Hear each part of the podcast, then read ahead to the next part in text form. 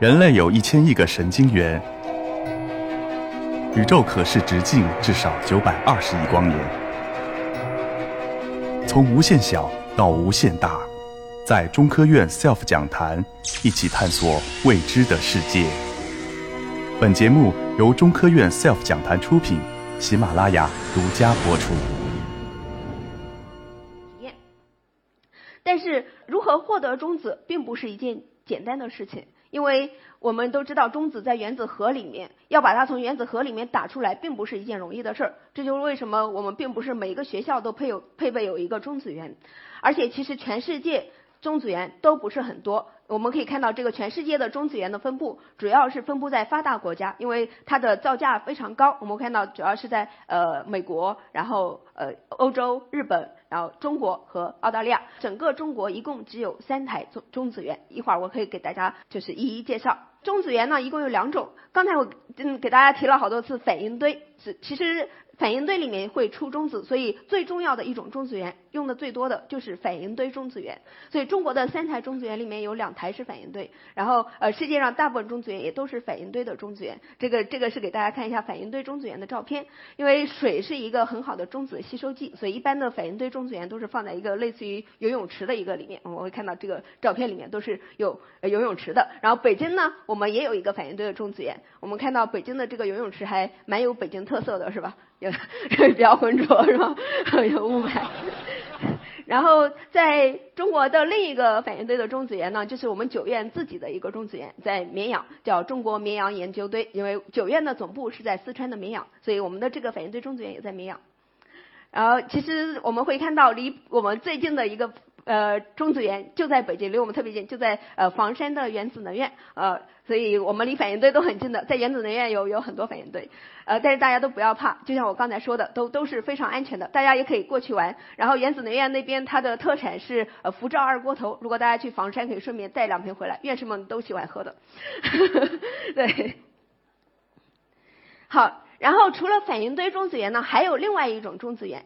就叫做散裂中子源。散裂中子源呢，是通过呃加速器加速，因为中子它不带电，所以我们要加速质子，把它带电粒子由质子，把它加速到非常高的能量，然后用它轰击靶核，然后瞬间产生大量的中子。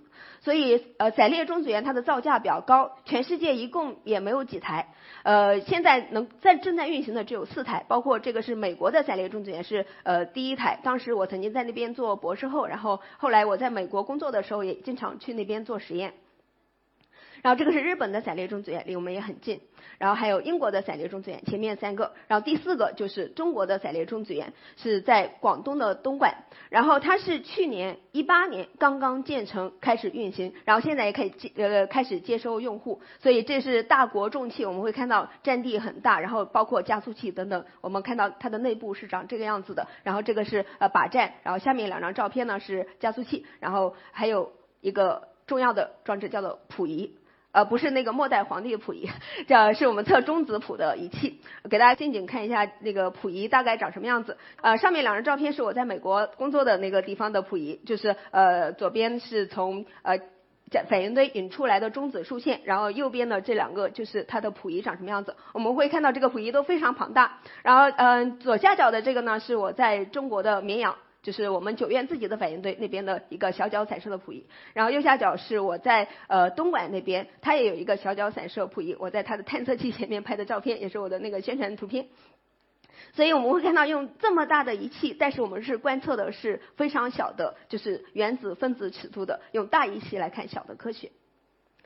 好，下面就给大家介绍一下怎么样给蛋白质拍照片了。我 可能大家都等很久了。其实我的主要工作，我是做他们的呃中子源的用户，然后用中子散射给蛋白质呃拍电影，也也有的时候也拍照片。然后这个照片都是我我带学生在国内和国外的时候，然后去各个中子源做实验。好，给大家举几个例子吧。然后第一个例子呢，其实是跟呃生命起源有关的，还是一个蛮有意思的例子。呃，这个船可能大家看着有点眼熟，是不是？它曾经在呃电影《泰坦尼克号》里面出镜，就是捞那个海洋之心。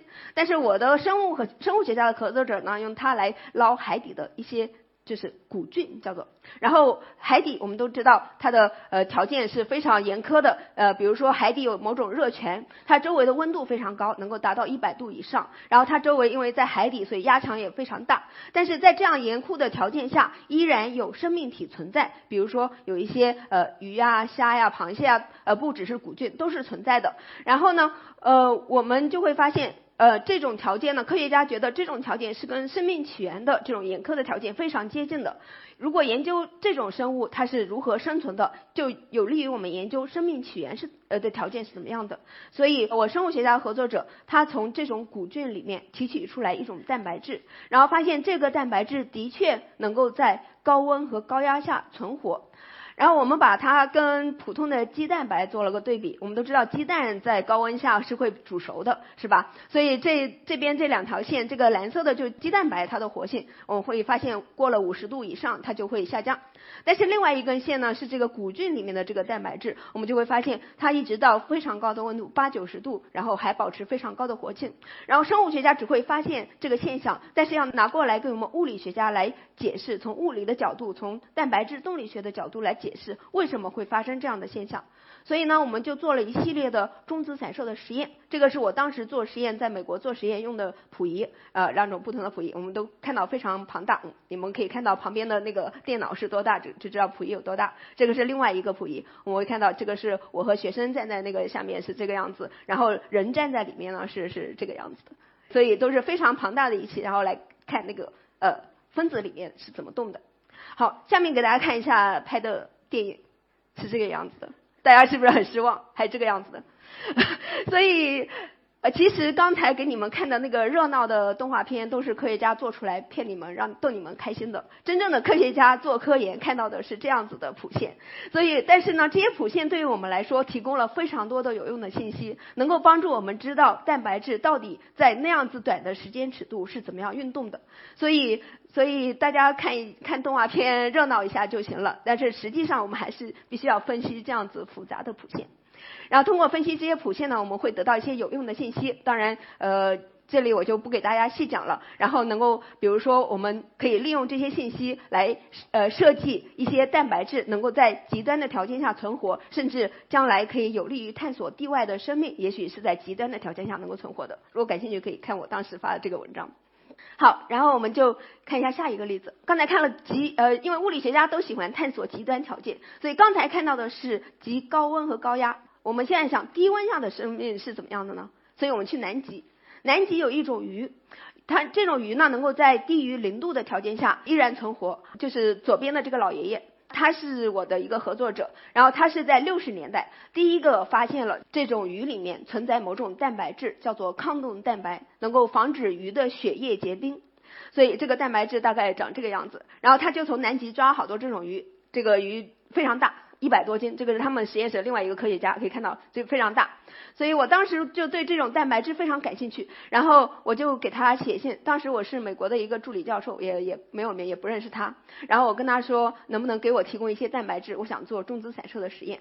然后他给我回信说，呃，他马上要去南极了，但是他可以给我很多蛋白质。然后就一下子给我寄了好几克蛋白质过来。如果做生物的人都知道，蛋白质其实是非常贵的，都是按毫克计的。然后他不认识我，直接给我寄了那么多蛋白质，然后我就做了一系列的中子散射的实验，也是得到了一些有趣的结论。所以，如果我们这个课题如果能够做出来的话，我想，呃，大家应该都看过《三体》吧。就《三体》里面是不是提到有有那个情节，就是冬眠，就是把人体冷冻到非常低的温度，然后过很多年之后再解冻。其实很多电影里面有这个场景，是不是？那个《星际穿越》里面。所以其实现在也有很多人尝试冷冻人体，但是效果都不是特别好。其中最大的一个技术难点就是结冰。就是如果结冰了，在冷冻和解冻的过程中，如果结冰了，那整个人体就不会复苏。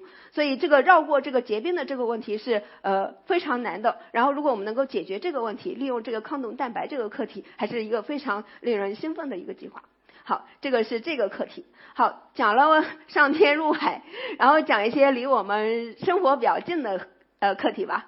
这个是我们一种纳米材料，我们叫它纳米金刚石。提到金刚石，大家是不是想到钻石？就这个闪闪发光的钻石。但是纳米金刚石不一样，纳米金刚石是纳米尺度的金刚石，它是大概直径五个纳米的球，所以在现实中我们看起来就是其实像尘土一样，就中间这个照片，所以并不是闪闪发光的，所以并不能当钻石那样子戴。但是呢，它有一个特性，就是在医学上面可以用来呃对药物进行癌症的靶向治疗。呃，这个是他们当时做的小白鼠的实验，我们会看到这个下面的两个呢是没有吃药的，中间两个是吃药了，发现效果并不好，甚至更差。因为癌症它如果没有靶向治疗，它可能不能达到肿瘤的地方，甚至不能进入它的细胞。但是呢，纳米金刚石它有一个特征，就是说它能够把药物吸附在它的表面，然后帮助药物呃进入穿过细胞膜进入癌症细胞的内部，然后进行靶向治疗。所以最上面的两个。呃，就是经过治疗之后，他们临床上看到的确肿瘤小了很多，所以这个是在临床上是很有用的。当然，我们物理学家不做医学，只要看它临床上有用就行了。我们想看的是，如果药物呃呃被这个纳米金刚石吸附在表面之后，它这个药物会不会它的呃药性会不会发生变化？所以我们同样用中子散射。结合计算机模拟的方法来研究这个课题，看这个药物在纳米金刚石表面是会发生什么样的变化。所以这个工作当时也是因为我我们的中子散射的结果是可以直接和模拟相结合的。然后其实我们现在知道，就是呃模拟的话，很多结呃结果大家都不信的，因为计算机算出来的怎么样都。都可以算出来，但如果有实验来验证的话，我们就会觉得，哎，这个还是有可信的。然后同样的，如果是我们呃实验的结果只是出来的是这些谱线，但是用计算机模拟，我们可以从微观的角度去解释这个实验的结果是怎么样的。所以计算机和呃实验都是一直处于相辅相成的一个状态。